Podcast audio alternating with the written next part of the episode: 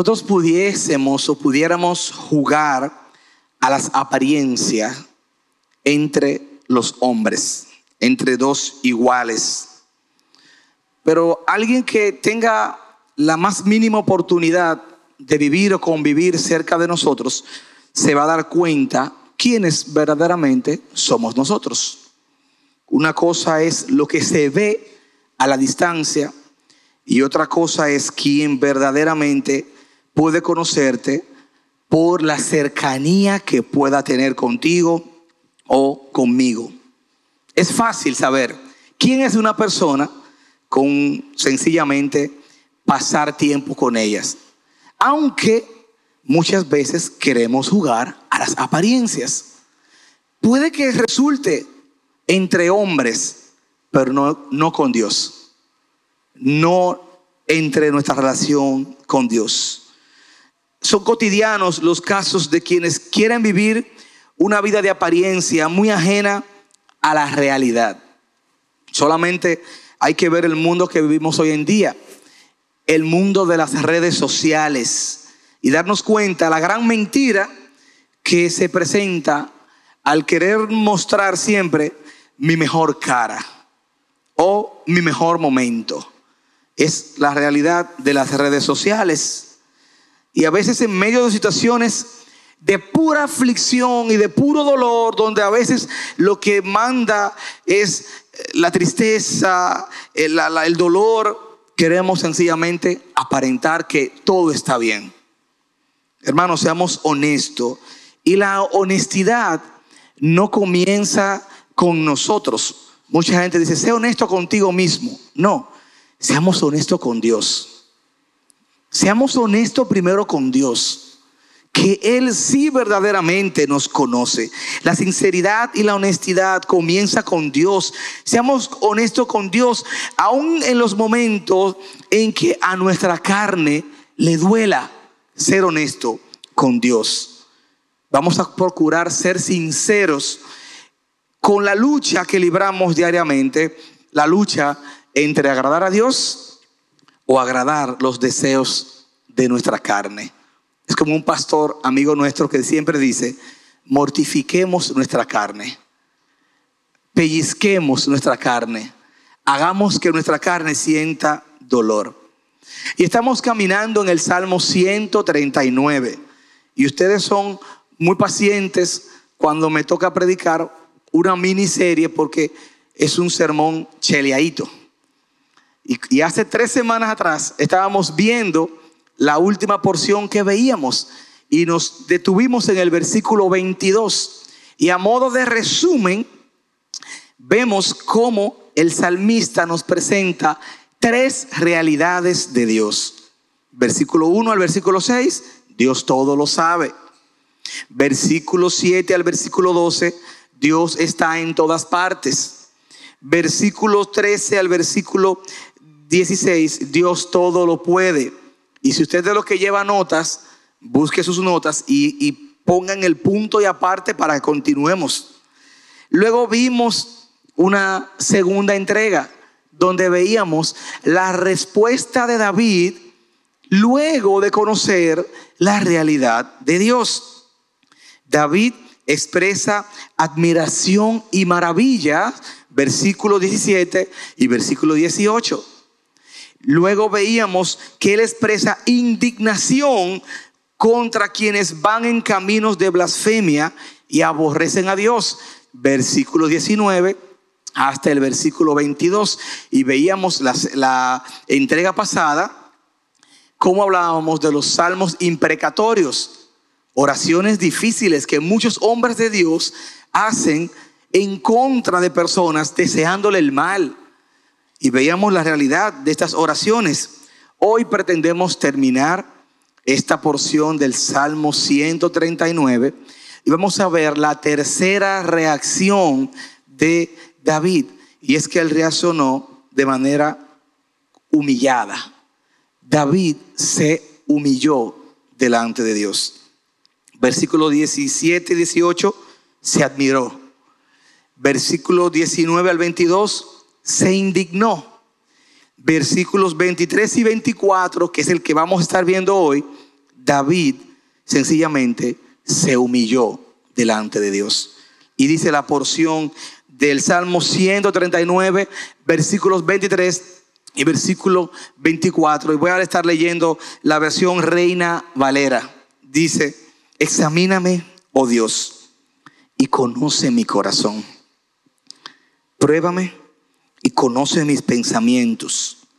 Y ve si hay en mí camino de perversidad y guíame en el camino eterno. Una vez más, Señor, nos encomendamos delante de ti. Es tu Espíritu Santo el que convence los corazones. Solamente pedirte que uses al mensajero a pesar de él. Que uses el mensajero y que tu mensaje llegue a las almas como ha llegado al corazón del mensajero también. Háblanos, Señor, y habla a tu iglesia en nombre de Cristo Jesús. Amén. El mundo en que vivimos, la sociedad en la que vivimos, no nos invita a humillarnos. Humillarse no está en el código del mundo en el que vivimos. Todo lo contrario, la gente busca una dignidad más elevada cada vez mediante un llamado a darnos el valor que merecemos. Date el valor que tú te mereces, dice la gente hoy en día. Pero, pero la verdadera, el verdadero valor de un hijo de Dios no está en lo que humanamente hablando lo defina, sino en la obra del Espíritu de Dios en su corazón. Ese es el verdadero valor de nosotros.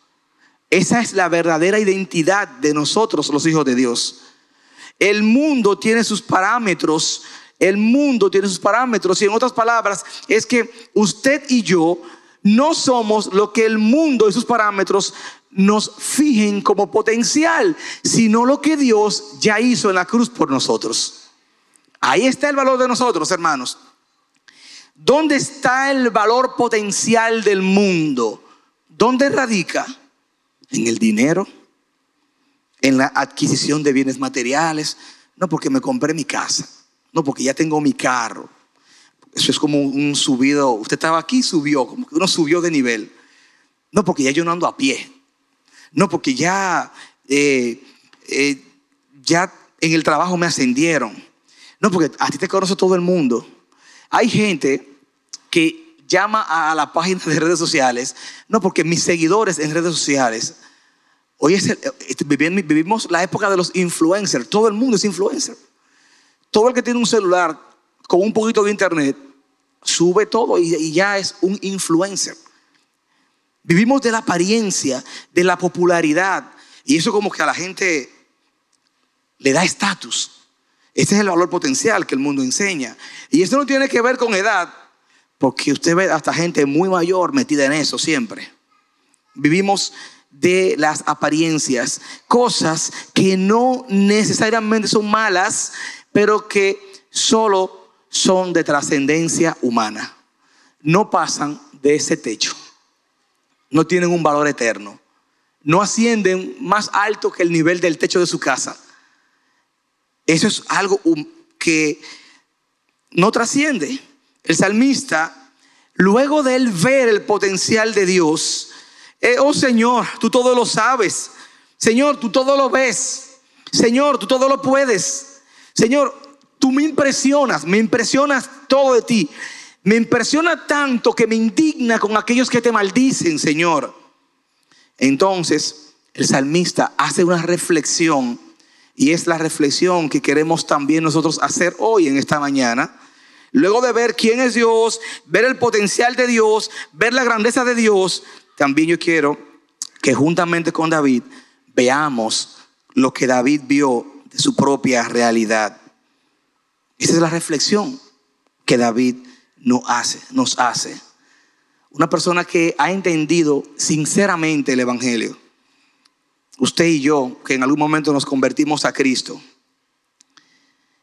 vemos ahora la realidad del valor que tenemos en el Cristo por encima de lo que la gente le llame valor.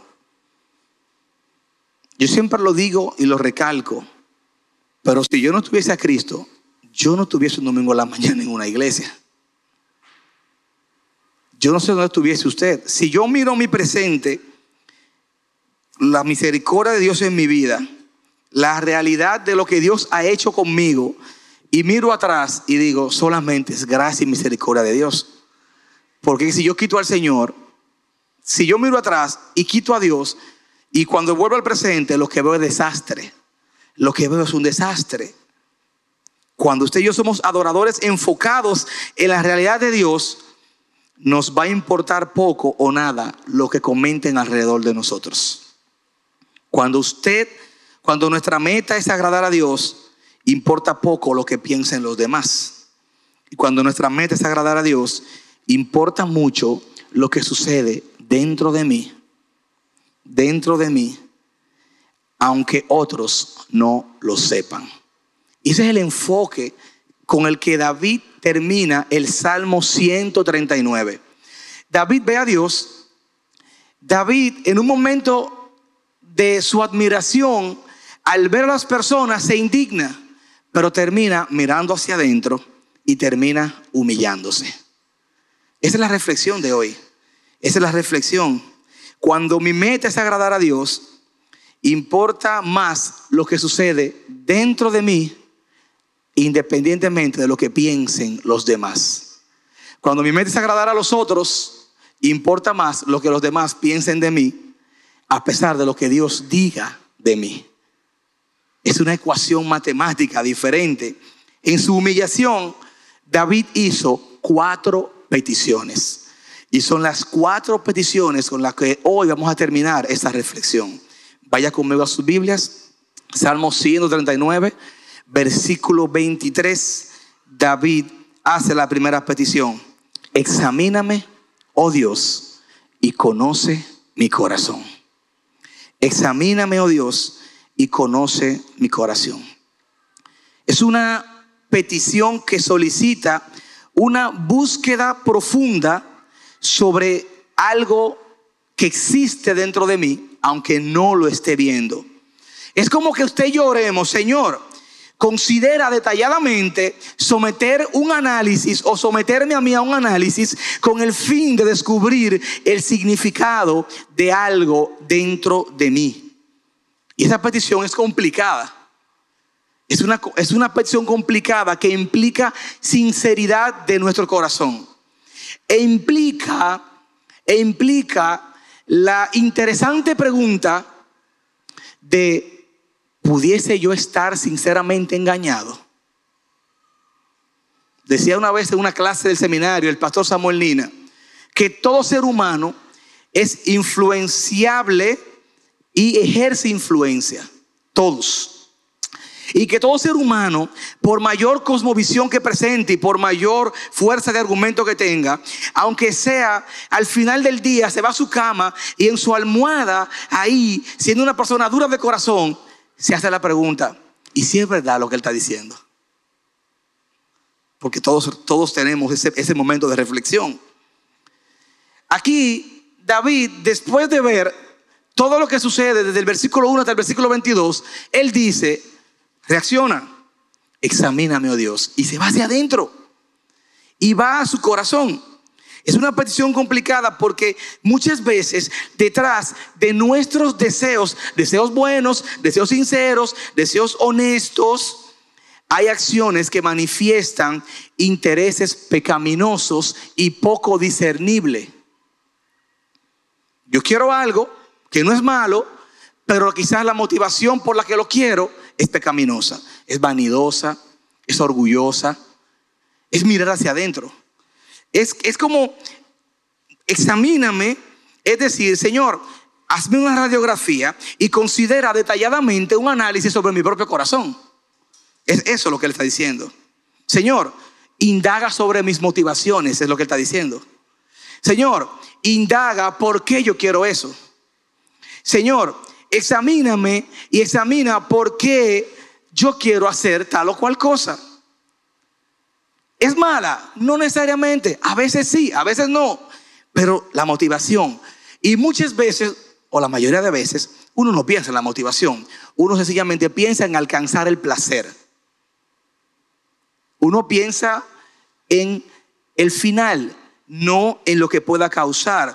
La nueva ah, Biblia la nueva versión internacional traduce este pasaje como examíname, oh Dios, y sondea mi corazón. Utiliza la palabra sondear en vez de conocer. La palabra sondear hace alusión a esa unidad de medida que usan los marinos cuando lanzan una cuerda al mar y para ver la profundidad de las aguas para anclar un barco. Entonces él dice, Señor, examíname, indágame y mira a ver qué tan profundo están las motivaciones de mi corazón. Es, una, es interesante eso. Es como decir, Señor, analiza y mira la profundidad de mi corazón o analiza, me discierne lo que hay en mi corazón, de qué yo soy capaz. Y a veces uno no se pinta lo suficientemente real como verdaderamente uno es. Es como pelear o ponerse en contra de uno mismo. Pero no. ¿Qué hay detrás?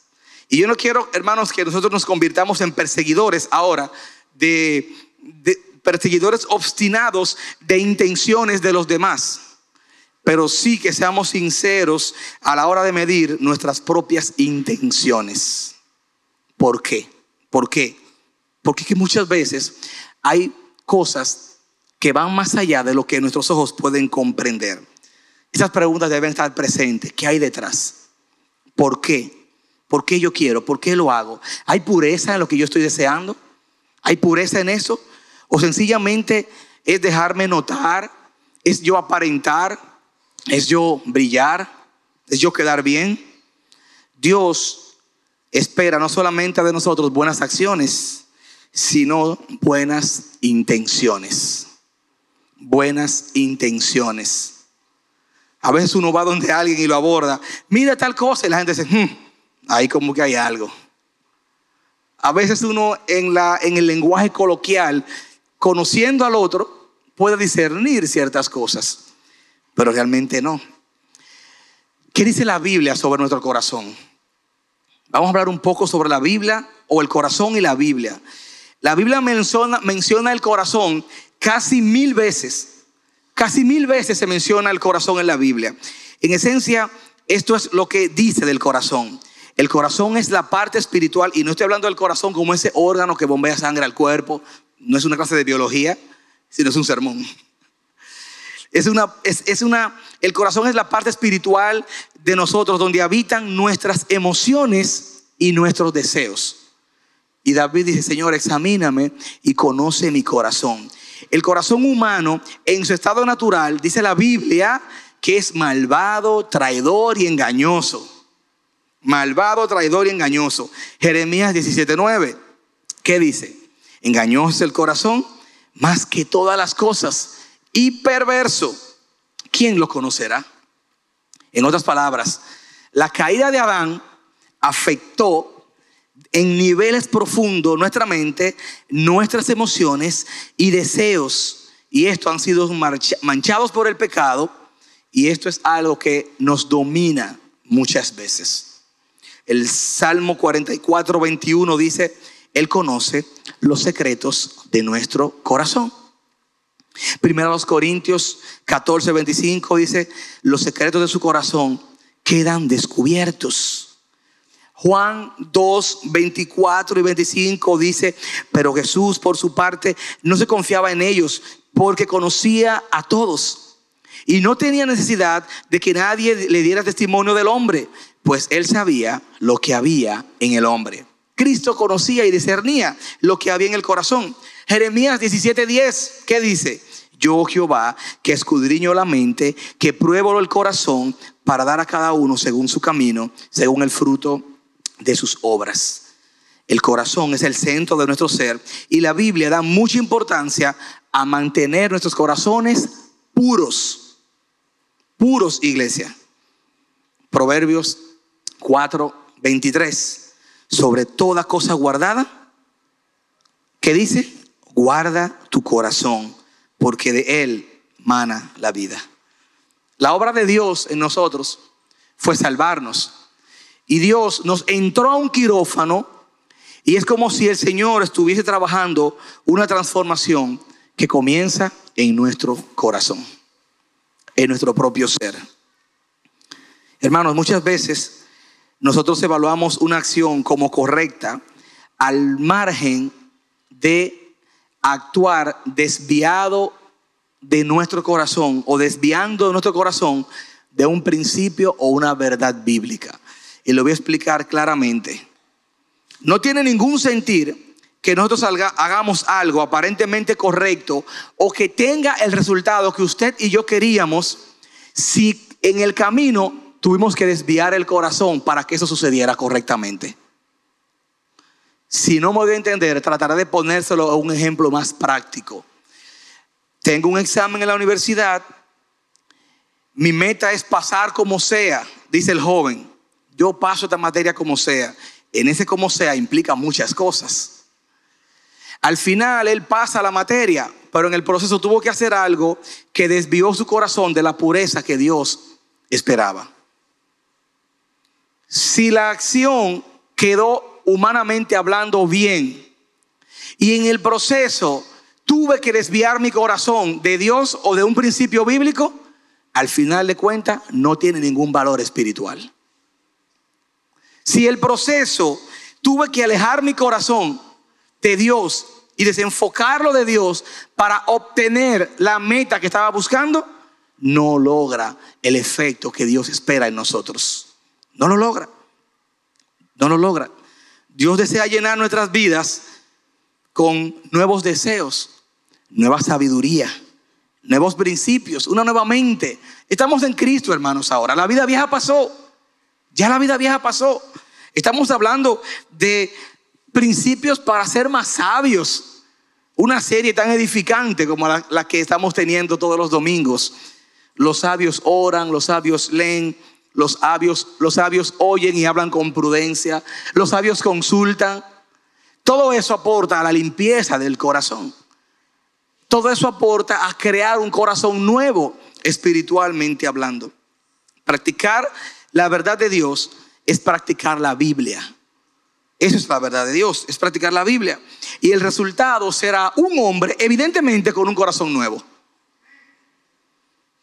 Y lo he dicho en otras ocasiones, que hay personas que cuando vienen a Cristo, la transformación desde adentro es tan evidente que hasta su físico cambia. Es una realidad. Oye, la gente dice que, pero estás hasta más elegante. Estoy en Cristo. Oye, pero estás como que está más buen. El Espíritu de Dios trabajando en mi corazón. Realmente el rostro, el corazón alegra el el rostro. El rostro es un reflejo de nuestro corazón muchas veces. Es una gran realidad. Practicar la verdad de Dios es practicar la Biblia. Y como resultado, seremos hombres nuevos. Seremos hombres nuevos con ideas nuevas. Seremos hombres y mujeres nuevos con creatividad nueva. Seremos hombres y mujeres nuevos con un grado de influencia en nuestro, en nuestro entorno social que los demás se pueden admirar. En la medida que nuestro corazón camina cerca de Dios, vendrá la sabiduría de Dios a nuestros corazones a nuestra vida y nuestras acciones van a reflejar cosas diferentes. No más que la gran presencia de Dios en nosotros pasó en Jeremías, en Nehemías, capítulo 7, versículo 5. Dice Nehemías, en un proceso social, político, como el que él estaba de restaurar una ciudad, entonces mi Dios puso en mi corazón reunir a los nobles y a los oficiales y al pueblo para que fuesen inscritos por genealogías. Ideas que aportaron al desarrollo de una nación. Él reconoce que fueron ideas dadas por Dios a su corazón. Gloria al Señor. Podemos ser más sabios, hasta más inteligentes. Podemos ser más hábiles cuando nuestro corazón camina cerca de Dios. Primera de Reyes 10, 24. Y toda la tierra procuraba ver a Salomón para oír la sabiduría que Dios había puesto en su corazón. Dios había puesto sabiduría en el corazón de un hombre. Y toda la tierra quería conocer a ese hombre por la gracia de Dios. Examíname, oh Dios. Hazme un estudio, hazme un examen y mira cómo está mi corazón.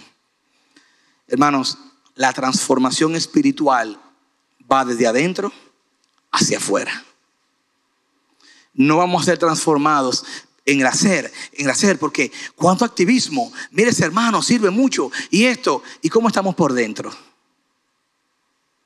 ¿Cómo está nuestro corazón? No es lo que nuestros ojos ven, es la realidad de nuestra alma, que comienza con un examen al corazón. Corazón es igual a emociones. El corazón es igual a emociones. Y David sigue diciendo, pruébame y conoce mis pensamientos. Pruébame y conoce mis pensamientos. Examíname y pruébame, son sinónimos. Son sinónimos. Él está hablando con sinceridad y cuando hacemos una confesión genuina, no importarán reglas ni protocolos para dejar entender lo genuino que uno quiere transmitir.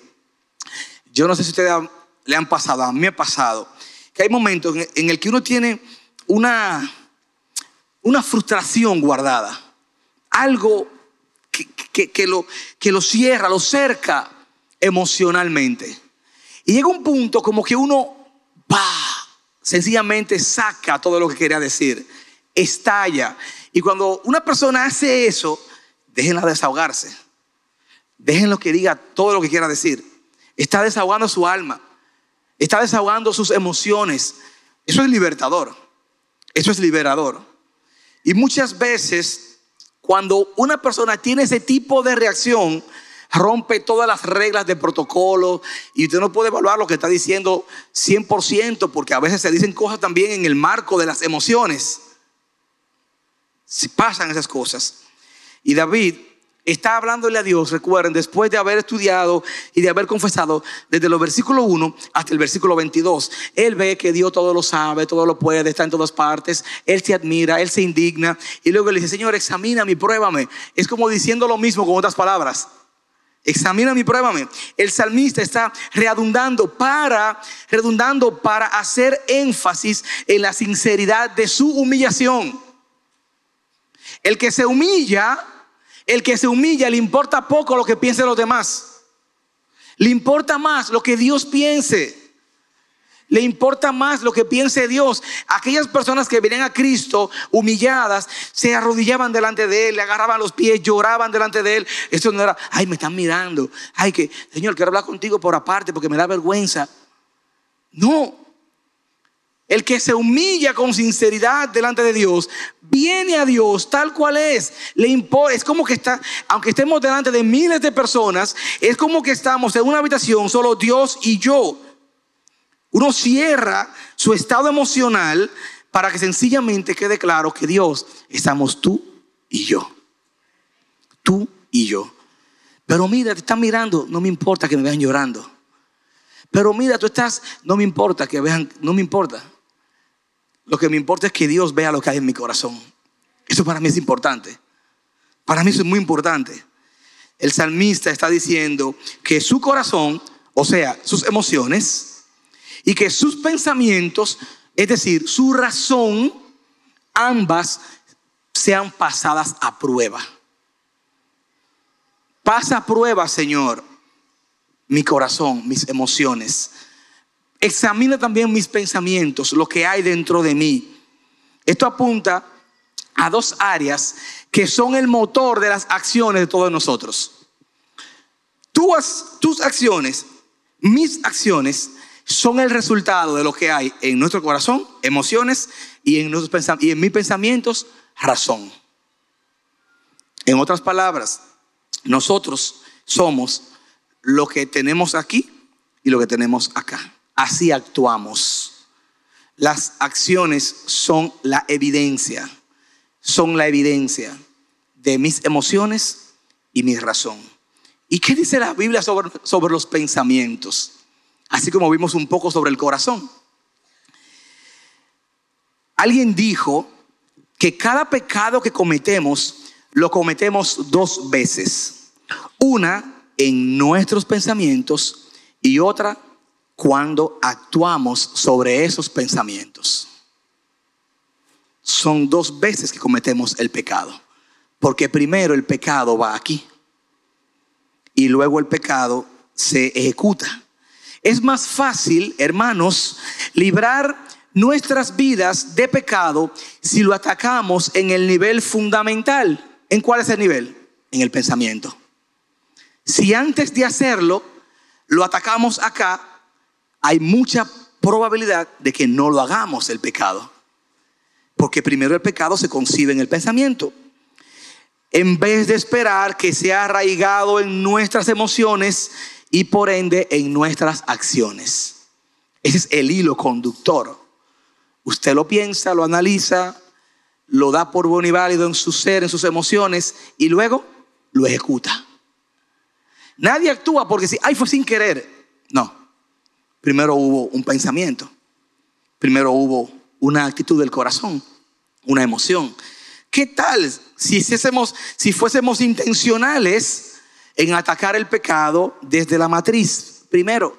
Y cuando es dado aquí, en el horno, en la cocina de la mente, decir, no está correcto. Orar al Señor y presentarlo delante de Él. También hay una diferencia entre ser tentado, un pensamiento que entra a la mente, y pecar. Y pecar, meditar sobre un mal pensamiento y luego revolcarse en ellos. Una cosa es pensar el pecado y otra cosa es revolcarse, cometer el pecado. Es importante entender que cuando un pensamiento entra en nuestra mente, lo examinamos basado en lo que dice la palabra de Dios, si usted es un creyente. Y esto es importante porque aún en la medida que usted y yo trabajamos los pensamientos, va a evidenciar cuán cerca de Dios estamos y cuán lejos de Dios estamos. El impío toma el pensamiento y es como dejar volar un, una chichigua, un papalote para algunos hermanos que nos ven en otros países dejarlo volar como el viento quiera que él vuele. Y el pensamiento le damos rienda suelta en la mente. Como yo no estoy cometiendo la acción, sino sencillamente pensándola, y yo en esa mente hago y deshago todo lo que yo quiera. Hermanos, lo que estamos hablando aquí es que lo que va a determinar no solamente nuestras acciones, antes de eso, nuestros pensamientos, también es la palabra de Dios también es la palabra de Dios.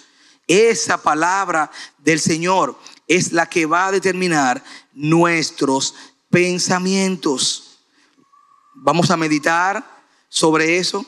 Y es importante entender eso, que cuando el pensamiento entra a nuestra mente, lo examinamos basado en la palabra de Dios y determinamos si vamos a continuar o no por ese camino. Ya está aquí el, pensamiento, y yo en él, digo, hey, suelta eso. Hey, olvídate de eso. Cambia, cambia el chip. Aquí primero, usted y yo vamos a determinar y el por qué seguir o no con el pensamiento, por lo que diga la palabra de Dios. Por lo que diga la palabra de Dios. Usted y yo rechazaremos o aceptaremos ese pensamiento o lo reemplazaremos por otro por lo que la palabra del Señor nos enseñe. Si ya hemos permitido que se forme un hábito de pensamiento en nuestras mentes, entonces será más difícil cambiar nuestras acciones. Y hay personas que tienen hábitos sencillamente pecaminosos. Todos tenemos hábitos que el trabajo comienza aquí. Y tenemos que aprender a sustituir nuestra manera de pensar. Hay una revista cristiana llamada God Question, ah, o tienes preguntas, y tienen artículos muy interesantes. Y ellos escribieron un artículo sobre los pensamientos, en el cual ellos dan cinco, cinco sugerencias para ayudarnos en la lucha con los malos pensamientos. Y yo estaba leyendo su artículo y me parecieron muy interesantes. Y ellos dicen, mira, si hay, aquí hay sugerencias para ayudarnos a caminar y a, trabajar con los malos pensamientos. Número uno, llénate de la palabra de Dios. Para cuando venga un pensamiento pecaminoso, la tentación, en esta mente podamos reconocerlo y saber qué rumbo darle. Si yo estoy lleno de la palabra de Dios y a mi archivo llega un pensamiento pecaminoso, automáticamente yo lo, lanzo para un lado. No ese, no, ese no se puede filtrar. Si es un pensamiento puro, como dice la palabra, en todo lo puro, todo lo honesto, todo lo que es de buen nombre, si hay virtud alguna, si es algo digno de alabanza, en esto pensad, dice la palabra del Señor. Entonces, es un pensamiento así, ok, pasa, sí. Entonces, para eso, para eso, tú y yo tenemos que estar llenos de la palabra de Dios. Número dos, vive en dependencia del Espíritu Santo, especialmente a través de la oración. Oremos por nuestras vidas. Orémosle al Señor por nuestros propios pensamientos. Señor, líbrame de, malos pensamientos. Y si he abrazado pensamientos impuros, si he abrazado pensamientos pecaminosos, y si en mi mente lo veo como bueno y válido, sencillamente yo soy un hipócrita. Y por eso decíamos al principio que podemos aparentar entre los hombres, pero ¿quiénes somos aquí? Dios lo sabe y Dios le interesa eso. Vive en dependencia del Espíritu Santo, principalmente a través de la búsqueda de su fuerza mediante la oración. Busca intensamente a Dios. Sustituye una cosmovisión secular por una cosmovisión bíblica. Si un pensamiento llega a mi mente y yo lo puedo acariciar como, wow, qué buen pensamiento, y es pecaminoso, aunque el mundo diga que eso no importa, eso no importa, piensa lo que tú quieras, porque tú, no estás haciendo daño a nadie. Ese pensamiento se queda ahí. Ese pensamiento nadie más lo sabe. Pero si Dios lo sabe, es suficiente. Y Dios dice, prueba mis pensamientos, examina mi corazón, mira lo que hay dentro de mí, Señor, mira lo que hay dentro de mí. Hermano, número cuatro, busca intensamente a Dios y sustituye pensamientos seculares, impíos o, o, la forma de pensar fuera de Dios por una cosmovisión bíblica. Pídele al Señor que te dé pensamientos piadosos, pensamientos puros. Dame pensamientos puros, Señor. Versículo eh, número 5. Utiliza el compañerismo cristiano de una manera como Dios lo quiso, al punto de tener la apertura del corazón y hablarle a alguien en Cristo, ora por mí porque tengo malos pensamientos y malos deseos en el corazón exponte. Ese archivo, esa data que está guardada aquí, que tiene a veces un password, una seguridad, un código de acceso, que nadie más lo sabe, solamente tú y yo y Dios. Díselo a alguien. Mire, en mi mente hay pensamientos feos y sucios. Yo te pido que tú eres por mí, porque es que estos pensamientos están ahí. Están ahí. Y eso me lleva a tener ciertos deseos en mi corazón que a Dios sencillamente no le agradan. Hermanos, Dios bendecirá a aquellos que quieran honrarlo. Dice la Biblia, resistid al diablo y él huirá de vosotros. Es la Biblia que nos dice. Es la Biblia que nos invita a buscar a Dios. Y aquellos que vienen a Él, dice que Él no le echa fuera. Hermanos, David se humilla siendo un rey, siendo un hombre de estrado, siendo un hombre de muchas luces, compositor musical, fabricante de instrumentos musicales, un hombre de, guerras, un hombre que no le tenía miedo a nada. Se humilla delante de Dios. Y como Él, tú y yo tenemos también que imitar eso. Corazón cerca de Dios es igual que emociones cerca de Dios. Pensamientos cerca de Dios es igual que mi razón cerca de Dios. Y por ende, eso va a dar como resultado una vida transformada. Una vida transformada. Una vez se expone esto, examinar y probar el corazón, las emociones y la razón y los pensamientos, entonces David dice, miras ahí en mí camino de perversidad. Pero ese camino de perversidad no está hablando como cuando tú juzgas una mala acción de una persona. No, David aquí, está hablando de juzgar un mal pensamiento y una mala actitud de una persona. Mira esa persona eh, cometiendo pecado hábilmente y en la mente que David está diciendo, miras ahí en mi camino de perversidad. ¿Dónde, Señor? ¿Dónde, hermano y hermana? En el corazón y en la mente. Vidas transformadas. Al final, la mayor evidencia de nuestro sometimiento a Dios es una vida transformada que le glorifique en todo lo que hace. En todo lo que hace. Si usted y yo decimos que amamos a Dios, pero nuestra vida no lo muestra, la verdad es que ni mi corazón, emociones, ni mis pensamientos, razón, están sometidas a Dios. Aquí no es, no es un sermón para predicarle a, a las ramas del, del árbol podrido, dañado. Aquí nos invita a saber la raíz, el corazón y los pensamientos. Cuando el corazón y los pensamientos están sometidos a Dios, entonces viene eso. Ahora miremos hacia adentro y mira si hay en ti y en mí camino de perversidad. Si es la razón en tu corazón y en el mío, mientras preparaba esta exhortación, como termina el versículo 24 es la esperanza. Porque entonces Él dice, guíame en el camino eterno. Señor, mira, si en mi caminar terrenal, en mi mente, mi razón y en mi corazón, mis emociones, hay un camino de perversidad, Señor, yo te pido que tú lo quites, lo borres y me guíes hacia el camino eterno. Y con esto voy a terminar.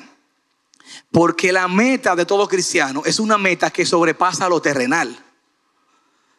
Si usted y yo tenemos como meta sencillamente esto aquí, dice la Biblia que el cielo y la tierra pasarán. La Biblia nos llama que somos extranjeros y peregrinos en este mundo. Y desde el Antiguo Testamento se nos invita a valorar, a valorar la eternidad, a valorar la gloria venidera. Y usted que nos visita y que nos acompaña aquí a la iglesia, usted dirá, ¿cómo así? Lo que pasa es que todo lo que hacemos en este uh, servicio como hermanos no es algo, no es un quehacer para tener una mejor vida terrenal. Lo lleva implícito, pero nuestra meta está en la eternidad. Nuestra meta es eterna. Nuestra meta apunta a la gloria venidera.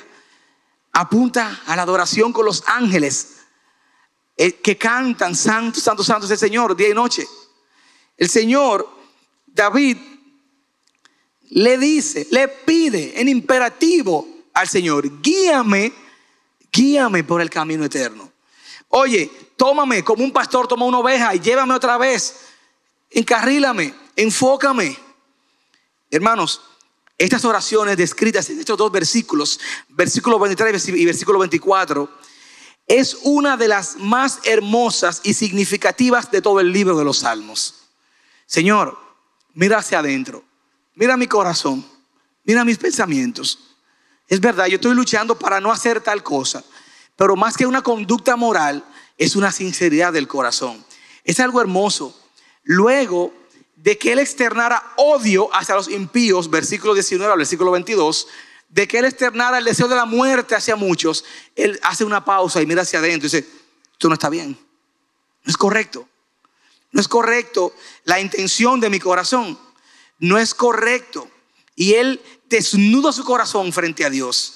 En otras palabras, le dice, Señor, haz un inventario de mi corazón, haz un inventario de mis motivaciones, esas motivaciones que me llevan a actuar incluso deseando el mal contra otros. Haz un inventario genuino y sincero. Por eso preguntábamos en el punto número uno, examíname, oh Dios, ¿por qué hacemos eso? ¿Cuál es la motivación que hay detrás? ¿Qué hay oculto? David termina este salmo no con orgullo. Él no termina con orgullo, sino con humildad. Porque él reconoce que sin el perdón también él estaría bajo la ira de Dios. Y tú puedes tener ese perdón también si vienes a Cristo Jesús. Tú puedes tener el perdón si vienes a Cristo Jesús. Y tú podrás entender que más que una acción que corregir, es un corazón que transformar. Más que una conducta moral que cambiar, es una forma de pensamiento. Romanos 12, cuando el apóstol dice, transformen su manera de pensar para que puedan comprender cuál es la voluntad de Dios, santa, agradable y perfecta. Es una transformación que va desde adentro. Si tú nos visitas, si vienes a la iglesia y no has venido a Cristo, es una transformación que va desde adentro. Muchas veces queremos atacar las ramas. Ahora tenemos que hacer esto, ahora tenemos que hacer aquello. No, el primer cambio comienza en cambiar mi manera de pensar y cambiar mis actitudes internas. Ese es el primer cambio. Todos, Todos tenemos ese cambio que hacerlo. David regresa al inicio del salmo y pide al Señor que use el conocimiento que él tiene para limpiarlo de todo mal camino, de toda perversidad que mora en él y que pudiera apartarlo de Dios. Igual nosotros. Examíname, oh Dios. Vamos a orar esa oración todos al final. Si es sinceramente usted quiere agradar a Dios, examíname, oh Dios, pruébame y conoce mis pensamientos. David le pide al Señor que lo limpie. La declaración final revela la humildad de David. David suplica a Dios que si por algún motivo se llega a desviar del camino correcto y llegar a la perversidad, le pide al Señor que le dirija por el camino correcto, el camino de la perfección. Hermanos, la oración de David, la oración del salmista, debe ser también tu oración y mi oración. Examíname, conoce mis pensamientos, guíame por el camino eterno. Este salmo no deja ningún lugar para la hipocresía. Nos desafía a ser humildes, abiertos y francos, primero con Dios en todo momento. Como seres humanos valoramos mucho lo que la gente opine de nosotros y queremos aparentar siempre una buena imagen. Como hijos de Dios tenemos que valorar más lo que Dios piense de nosotros y lo que Dios diga de nosotros. Y esa evaluación comienza en cómo está el examen de nuestro corazón y de nuestros pensamientos. Entonces podemos estar encarrilados hacia el camino de la eternidad. ¿Por qué no terminamos orando ahí en tu asiento y yo aquí? Ese Salmo 139 versículo 23 y 24.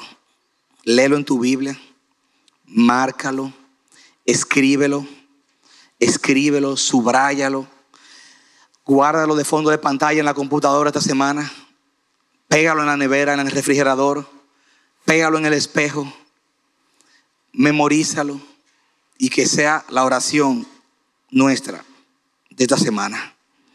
Examíname oh Dios, y conoce mi corazón. Pruébame y conoce mis pensamientos. Y ve si hay en mí camino de perversidad y guíame en el camino eterno. Señor.